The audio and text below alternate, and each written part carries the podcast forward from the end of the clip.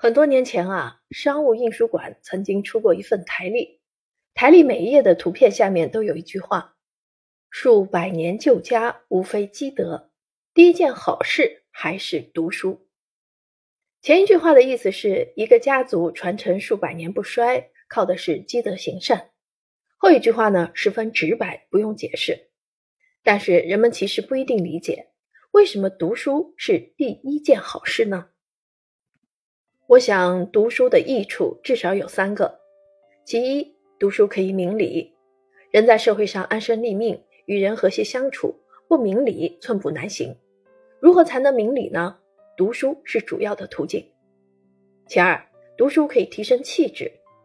跟外表美不同，气质是一种内在美，越来越受人重视。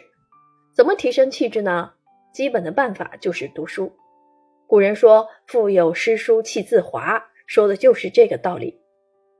其三，往小了说，读书可以帮助我们学会技能，直接谋生，或者带给我们快乐，享受阅读的快感。往大了说，读书教会我们怎样面对社会和人生，怎样克服困难，怎样承受挫折等等。那么，读书应该注意些什么呢？在此贡献六点意见。第一，要选对书。现在出版业发达，书很多。大致呢可以分为三类，一类是指向性很强、效果立竿见影的书，比如说如何烹饪、如何养花、养鱼等等；一类是专业书，比如外语、法律、计算机的书，可以帮你谋生、助推事业发展；还有一类呢是有深度的书，比如哲学、历史书或者文学名著等，这类书有助于你知识体系和价值观的形成，尽管不能直接用来谋生。但会对你产生长久的影响，往往在不经意间发挥作用。第二，读书要专精，要循序渐进。读书专精有助于形成系统的知识体系，循序渐进，持之以恒，方可有大的收获。第三，读书要动笔。古人说：“不动笔墨，不读书。”意思是读书不动笔等于走马观花，收获有限。